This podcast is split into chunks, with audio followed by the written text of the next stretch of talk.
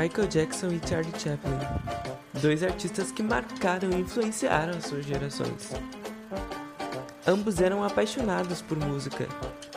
Não sabiam ler partituras, aprenderam a tocar instrumentos sozinhos, eram compositores e extremamente perfeccionistas. Olá, sejam todos muito bem-vindos ao MJ Podcast. Nesse episódio, nós vamos falar sobre uma das maiores inspirações de Michael Jackson, o Charlie Chaplin.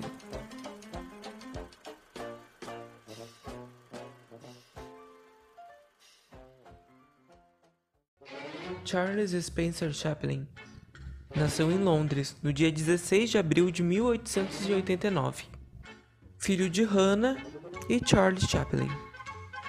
Como vocês devem saber, Charlie foi um dos maiores atores da era do cinema mudo.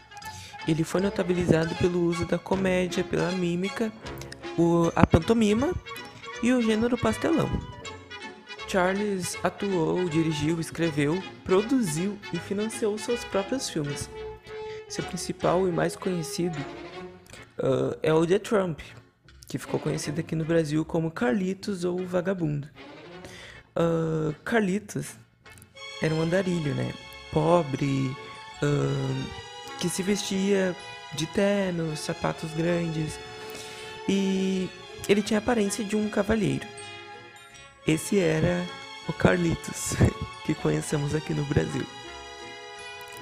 Assim, o Charles teve uma infância muito difícil. Seus pais eram artistas de music hall. Seu pai, Charles Spencer, era vocalista e ator, e a sua mãe, Hannah, era cantora e atriz. Eles se separaram antes do Charlie completar 3 anos de idade. Após a separação, Charlie foi deixado aos cuidados de sua mãe, junto com seu meio-irmão, Sidney. A sua mãe estava cada vez mais instável emocionalmente e mentalmente, tendo que ser internada diversas vezes. Logo após que sua mãe Hannah foi internada em um asilo, Charlie foi levado para um orfanato e logo após transferido para uma escola de crianças pobres. Ele tinha pouco contato com seu pai o Charles Spencer. Ele era um alcoólatra e não queria saber dos filhos, né? Então, em 1901, o pai dele morre.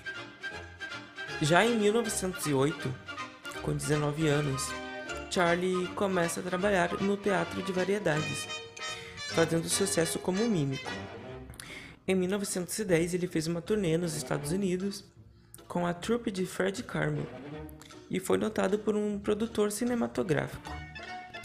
Já em 1913, ele fez alguns papéis pequenos no cinema de Keystone e no final de 1914, Chaplin foi contratado pela SNA, recebendo um salário muito alto junto com a sua própria unidade de produção.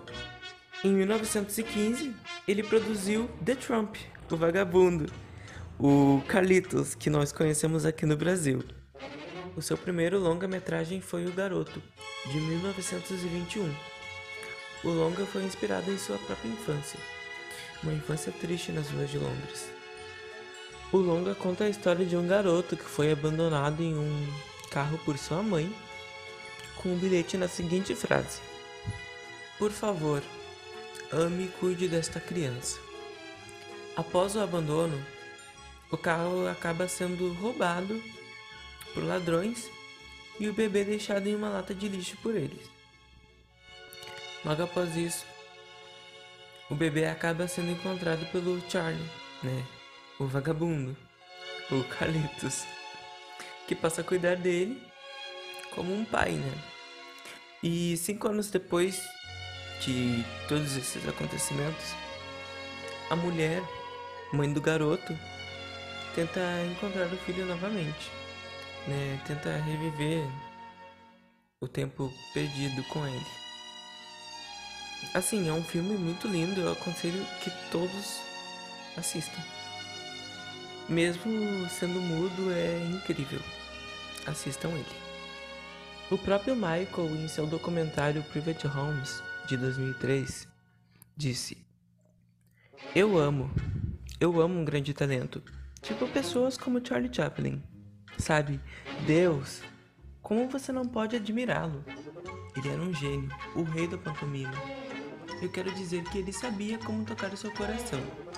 E ele sabia como te fazer rir e chorar ao mesmo tempo. Ele era um mestre nisso. E eu encontro um pouco disso no que eu faço. Eu me identifico com ele, às vezes sinto que sou ele.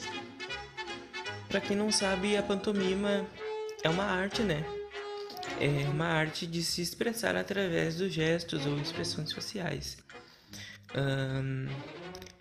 Nela tu pode expressar sentimentos, pensamentos, ideias sem utilizar palavras, ou seja, é uma mímica.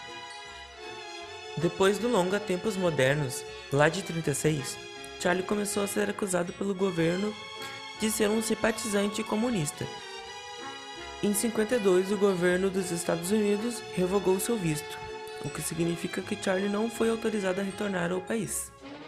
Como resultado disso, Charlie se mudou para a Suíça, onde passou o resto de sua vida. Ele só retornou aos Estados Unidos em 72 para receber um Oscar honorário e uma estrela na calçada da fama. Então, pessoal, Charlie faleceu no dia 25 de dezembro de 1977.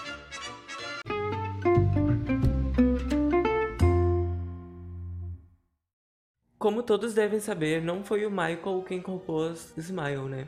Smile é a última faixa do álbum History, lá de 1995, uma homenagem de Michael a Charlie. Então, Smile foi composta por Charlie em 1936 para o filme Tempos Modernos, mas somente em 1954 que a canção recebeu uma letra, pelos letristas John Turner e Geoffrey Parsons. Eles deram uma sensação de melancolia, uma sensação de otimismo que a música nos passa até hoje, né? Eu acho que uma das versões mais conhecidas da música é a primeira gravada pelo pelo cantor Nat King Cole, que atingiu a décima posição da Billboard na sua, na sua época do lançamento. Michael sempre expressou a sua admiração por Charlie, muito antes do álbum History, na verdade desde criança. Uh, Michael sempre desenhou Charlie, uh, assistia seus longas e tudo isso, tudo. Ele era um grande fã. Já adulto, em 16 de abril de 1983, no dia do aniversário de Charlie, Michael recebeu o ator Samir Kamun em sua casa, que na época ele residia em ensino com seus pais, para fazer uma sessão de fotos inspiradas no Charlie. Ambos se vestiram de Carlitos, né? O personagem mais famoso de Charlie, para essa fotografia para essa sessão fotográfica. Isso é em memória de um grande homem que tocou os corações do mundo com a sua arte, de fazer as pessoas chorar. Você sempre estará em meu coração. Eu te amo, Charlie Chaplin. Essas foram as palavras de Michael lá em 1983, no dia do aniversário de Charlie. Anos mais tarde, lá em 17 de junho de 88, Michael visitou a casa de Charlie, lá na Suíça, durante a sua passagem com a Bad World Tour, onde Michael pôde conhecer a mansão de Charlie, os seus prêmios e a sua família. A viúva de Charlie, a Una Chaplin, disse que Michael sabia perfeitamente da vida de Charlie, as datas dos lançamentos dos longa-metragens, os nomes dos atores, ele sabia de tudo o paralelo entre Michael e Chaplin era algo que parecia muito natural para ele. Essas foram as palavras de Una Chaplin. No mesmo dia da visita de Michael, a neta de Charlie, que era Chaplin, contou um pouco. Na verdade, ela contou anos depois, né? Mas enfim, anos depois ela nos contou um pouco sobre a visita do Michael. Na época, eu tinha cerca de 7 anos de idade e morava na casa ao lado de minha avó. Um dia, estava dando uma volta e havia um helicóptero em seu jardim. Eu fui visitá-la e era Michael que estava sentado lá. Eu estava apavorada, porque ele era o meu ídolo absoluto. E naquele momento, ele estava realmente segurando meu boneco Michael Jackson. Eu não pude contar a ele sobre que eu era seu grande fã. Ele estava lá porque era porque ele era um fã do meu avô Charles Chaplin. Ele me pediu para sentar no colo dele, mas eu era muito tímida. Essas foram as palavras de que era Chaplin. Imagina só, tu ser fã do Michael e não poder contar para o seu ídolo que está em sua frente. Ai, eu não consigo imaginar eu assim, não. Para o seu quinto álbum de estúdio, o álbum History, Michael decidiu fazer uma reinterpretação de Smile, assim imortalizando a sua admiração por Charlie. Como dito antes, Smile é a última faixa do álbum History e foi planejada para ser o último single do álbum, que seria lançado em 97, no finalzinho de 97. Porém, como aqui sempre temos um porém, o lançamento do single foi cancelado pela, pela gravadora Sony poucos dias antes do seu, da sua estreia oficial. Na minha pesquisa, algumas fontes alegam que o cancelamento aconteceu por conta de problemas internos na gravação de um possível clipe para o single Smile. Sim, o que tudo indica, Smile teria um clipe. Bom, o cancelamento resultou em, apenas 200 cópias raras do single Uh, no lado B do single viria a música Is It Scare e no lado A a música Smile. Pessoal, eu esqueci de mencionar que o single seria lançado no dia 28 de dezembro de 1997. Smile foi gravado alguns meses antes do lançamento do álbum History, na cidade de Nova York, no estúdio Hit Factory, com uma orquestra de mais ou menos 60 integrantes, conduzida pelo produtor britânico Jeremy Lubbock. Na época, Bruce, o engenheiro de som de Michael, conta que após as gravações, Michael foi avacionado pelos 50 membros, na verdade eram 50 membros, não 60, pelos 50 membros da orquestra que levantaram, aplaudiram Michael, gritaram mais alto que podiam. Jeremy conta também que aplaudiu o Michael, mas aplaudiu sozinho, mais alto que podia da sala de controle. o engenheiro de som Bruce disse que a gravação do primeiro dia era perfeita e maravilhosa, mas ele estava, mas o Michael era tão perfeccionista que insistiu para que gravasse novamente no dia seguinte. Uh, o Bruce conta que foram mais ou menos 15 sessões de Smile 15 sessões de Smile. Mas no fim, adivinhe. No fim, a primeira versão do primeiro dia de gravação foi a que entrou no álbum. A versão perfeita e maravilhosa. Bom, não se sabe o real motivo da gravadora Sony ter cancelado o lançamento do single de Smile. Alguns boatos da época afirmam que a gravadora estaria mais focada no álbum de remix Blood on the Dance Floor e por isso teria retirado os lotes da, das lojas, né? Porque tem alguns exemplares por aí, são poucos e são bem caros. Assim, eu achei uma grande burrada porque era uma das músicas preferidas do Michael, né? Se não a música preferida dele. E ela não teve uma divulgação digna, né? Para quem não sabe, todos os LPs e CDs foram retirados da loja e posteriormente destruídos pela gravadora, né? Poucos sobreviveram a isso. E isso foi uma grande, olha, uma grande sacanagem assim com o Michael, né?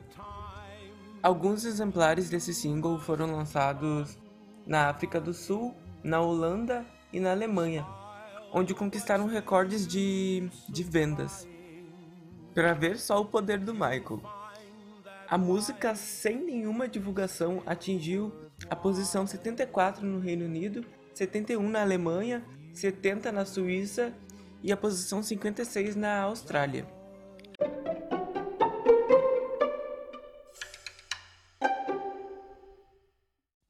Para a sessão fotográfica de Smile, a sessão que promoveria o single e que seria a capa do single, o Michael contratou o fotógrafo Steven Whitsitt no final de 94, se não me engano, foi na época que aconteceu a sessão fotográfica.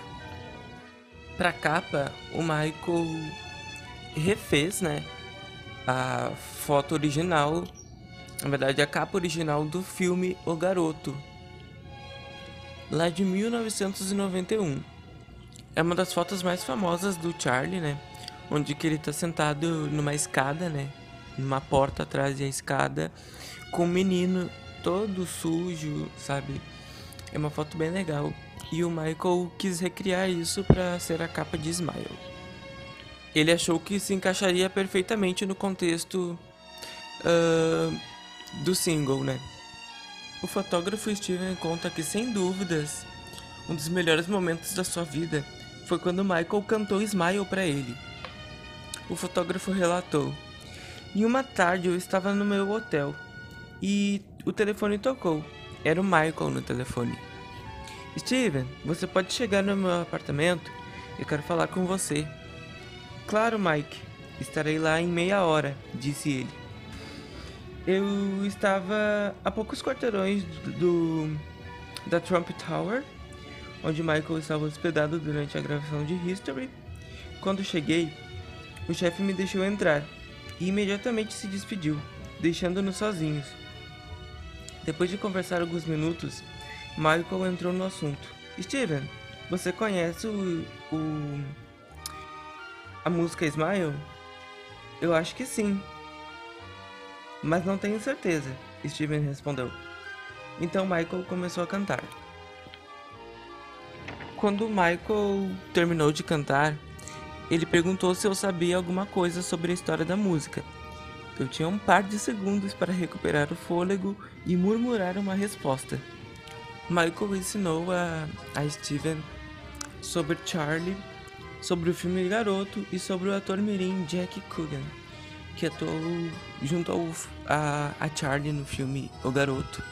E como a experiência de Jack resultou em todas as leis que protegem crianças artistas, né? Crianças atores menores de idade. Essas leis que protegem eles. Então Michael ensinou ao Steven sobre o filme, né? Falou tudo que ele deveria saber e que o ensaio fotográfico que promoveria o single seria baseado em O Garoto. O Steven conta que foi ao vivo, sabe? Foi a capela. Era a voz real do Michael. Ele tava cantando pra valer mesmo. Não estava su sussurrando, ele estava cantando mesmo. Como vocês devem saber, o Michael nunca cantou Smile ao vivo. Ele pretendia performar Smile no especial de Natal da HBO, o especial On Night Only, On Night Only, né? que seria transmitido ao vivo do Teatro Beacon no dia 10 de dezembro de 1995. Os ensaios se iniciaram no dia 5 de, de dezembro, não, no dia 4 de dezembro, porém no ensaio do dia 6, enquanto Michael performava Black or White, ele desmaiou no meio do palco e o show foi cancelado por conta da saúde dele, né? Que era a prioridade no momento. A única vez que ouvimos o Michael cantando Smile e ao vivo, né? Ao vivo, entre aspas, e que tem registro, foi durante as filmagens do Living with Michael Jackson em 2003, quando ele estava indo pro carro com os filhos dele, dele deu uma cantarolada um, desmaio. Né? Deu pra sentir um, um pouquinho, sabe, de como seria a apresentação ao vivo. Foi uma pena, né, não ter acontecido o especial de Natal. Enfim, após a morte de Michael em 2009, o Jermaine Jackson cantou Smile em homenagem a Michael um, no show do maestro André Hills, O show se chamaria, se chama Andrea Hills and Friends e aconteceu na Áustria, na cidade de Maastricht. O Jermaine disse que o Michael amava essa música, essa canção, desde quando era criança. E foi muito bom homenagear o irmão dele. Ele fez essa homenagem no, no dia do funeral do Michael, né? No Staples Center, em Los Angeles.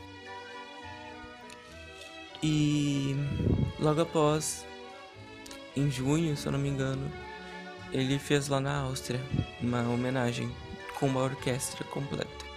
É muito lindo. Uh, depois eu vou deixar o link para vocês assistirem. Então, na Áustria, Michael foi homenageado durante o prêmio Save the World Award, que na época especialmente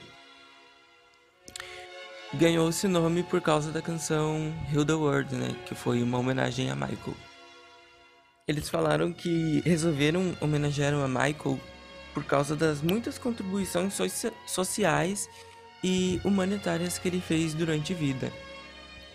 Por fim, Germaine agradeceu a todos os, aos fãs do mundo que admiraram e amaram Michael e por o apoio que estavam dando na época, né?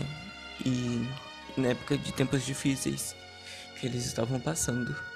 Uh, corrigindo a data, o evento ocorreu no dia 24 de julho de 2009.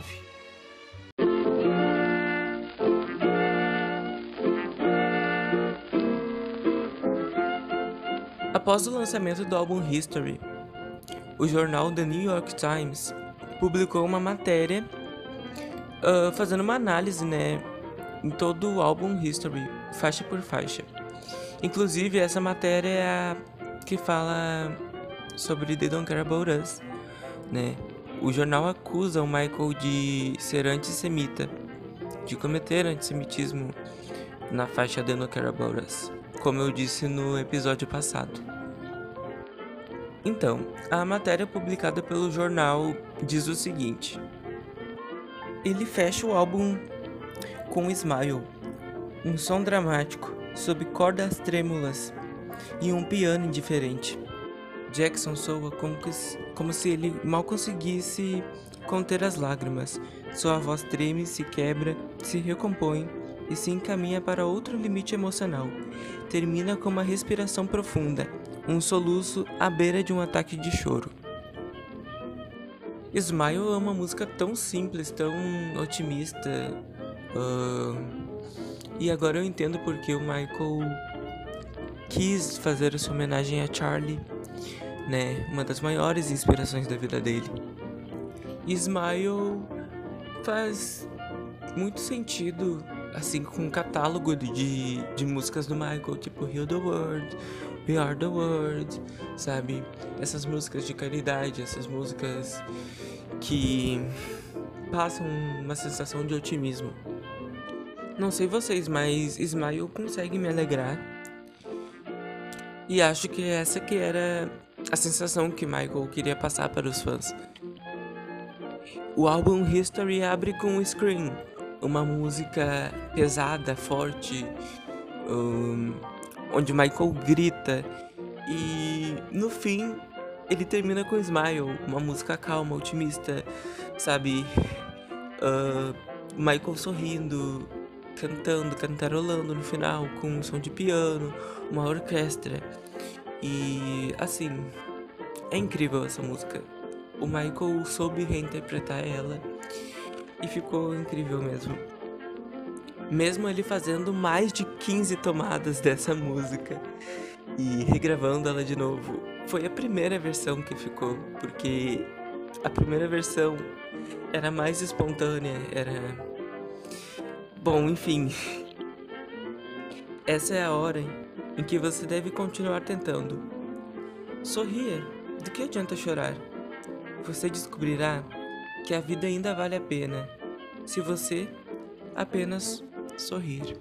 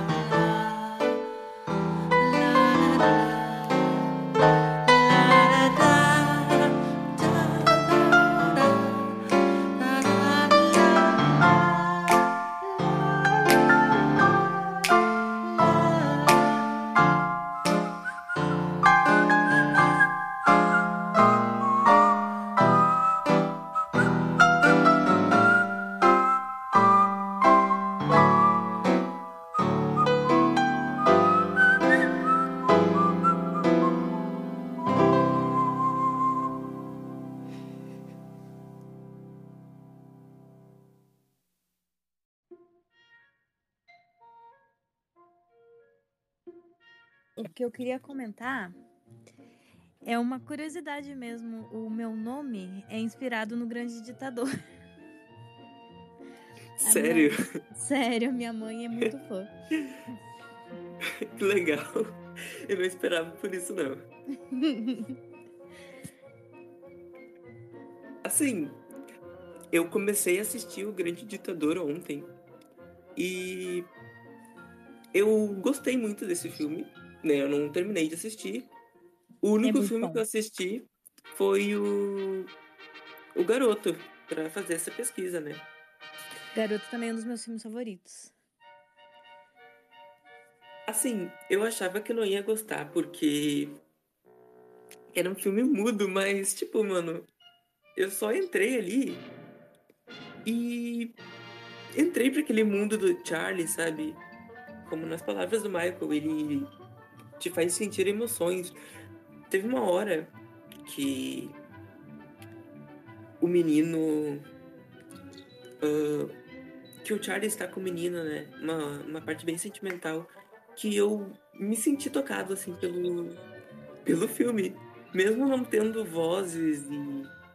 Sabe? É incrível. Só Esse isso. filme é muito bom, ele conecta, né? Eu gosto. O roteiro do filme é excelente, do garoto. Mas assiste o, assistam o, o Grande Ditador, é bem bom. Sim, eu tinha citado ali mais, pra, mais atrás, né? Sobre o discurso no final do filme Grande Ditador. Eu vi aquele discurso, eu me arrepiei, sabe? Porque, mano. É, é incrível. incrível. É incrível, eu amo.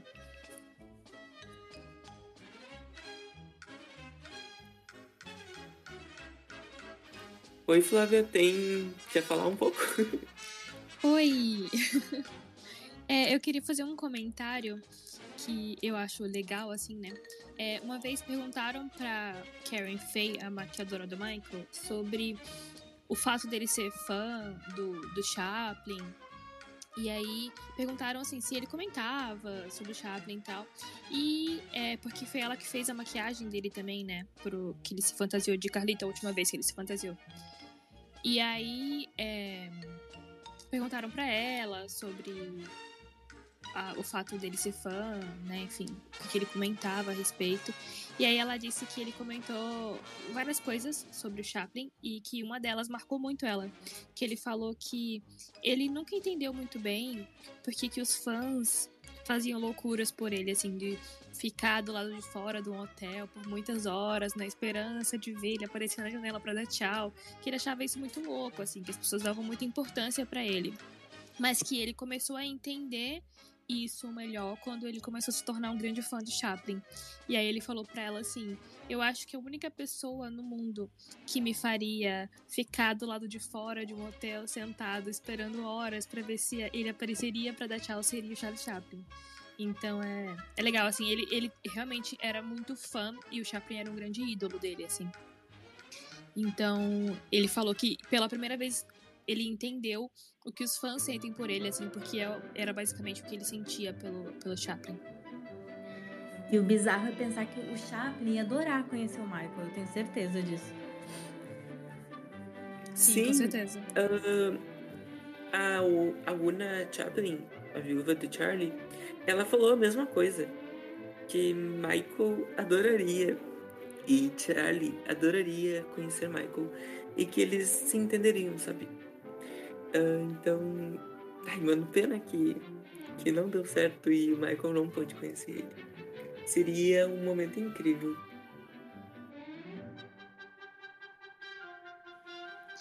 É, assim, até poderia, o Michael até poderia ter conhecido o Chaplin quando criança, né? Assim, o Chaplin morreu, o Michael, né, enfim, já tinha certa idade, tinha uns 12 anos, eu acho.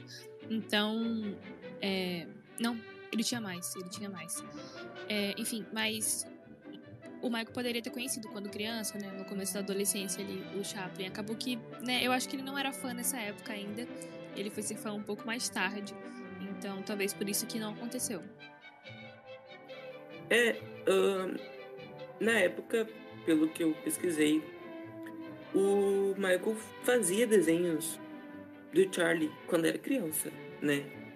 Eu não sei se essa informação tá certa, mas eu não sei se ele era realmente um grande fã ou só admirava, assim, sabe? É, então, assim, é que nem. Uh, muitas pessoas aqui são fãs do Michael desde criança, e fãs no sentido de escutar a música do Michael desde criança. Eu, por exemplo, sempre escutei as músicas do Michael, mas eu não me considerava, assim, quando eu, quando eu vou falar assim, a quanto tempo sou realmente fã, eu falo basicamente uns 15 anos, porque não que eu não gostasse antes, eu gostava, eu ouvia e etc. Só que eu não era fã de saber tudo da vida, sabe? E todas as datas e absolutamente todos os detalhes. Isso eu passei a fazer na adolescência, assim. Então, eu conto basicamente o tempo que eu virei uma grande fã obcecada, assim, e não uma fã normal, sabe? É basicamente isso, assim. Porque se eu for falar, assim, ah, há quanto tempo eu ouço Michael, aí seria minha vida inteira, sabe? Tem uma coisa bem legal também, é que o, o, a filha do Charlie Chaplin é uma excelente atriz. É sempre bom ressaltar também, ele, ele passou o talento dele pra frente. E o talento do Charlie era desde criança, né? Uh, algumas informações contam que durante uma apresentação do Music Hall, a mãe do Charlie, a Hannah, a Hannah Chaplin, ela travou, né? E o Chaplin foi quem substituiu ela numa música lá que eu esqueci agora o nome. Eu gostaria de lembrar para falar aqui. Mas ele mostrava o talento desde criança. E quando ele foi para os Estados Unidos pela primeira vez, ele se encantou, sabe? E depois de um tempo ele ganhou a oportunidade de poder exercer o trabalho dele, poder mostrar o talento dele para o mundo. É, eu acho que quando a gente para para pensar nos, nas pessoas de talentos muito excepcionais, assim, é, é, muito raro que isso não tenha começado desde criança. Tipo Michael, por exemplo, enfim, que canta desde os 5 anos de idade, enfim. É... Geralmente, essas pessoas de talento muito absurdo, elas demonstram esse talento muito cedo, realmente. E, enfim, o Chaplin é um exemplo também, né? Uma coisa que eu fico muito indignado é o fato da Sony ter destruído ter destruído tudo, todos os singles de Smile, sabe? Os LPs, os CDs. E sem motivo, sabe? Mano, tipo, do nada, faltando duas semanas pro lançamento, a Sony foi lá e simplesmente destruiu tudo, cancelou, sabe? Eu gostaria muito de saber sobre isso. Sony e... sendo Sony, né? Sempre, sempre. Novidade, né? Novidade. Sony sendo Sony. Então, nos vemos na próxima semana. É na próxima semana, né? Especial do Invincible. Sim, próxima semana, próximo sábado, especial do Invincible. Vai ser um, um episódio muito bom, sabe? Bem completo. Mais completo que o meu. Mas vai ser, tipo, vai ser muito bom mesmo. Pra comemorar o aniversário de 20 anos do Invincible, né? Um álbum que não é muito reconhecido pelos fãs, né? E nós gostaríamos de falar sobre no nosso podcast. Exatamente, então, valorizar isso. o álbum que merece muito mais valorização do que ele tem, porque é um álbum incrível. Os vocais do Michael estão sensacionais. Concordo. Ele, ele literalmente joga assim na mesa toda a extensão vocal dele nesse álbum, sabe? Esse álbum que é injustiçado, na minha opinião. Exatamente. É isso, gente. Obrigada. Até semana que vem. Obrigada. Boa noite. Obrigado. Boa noite.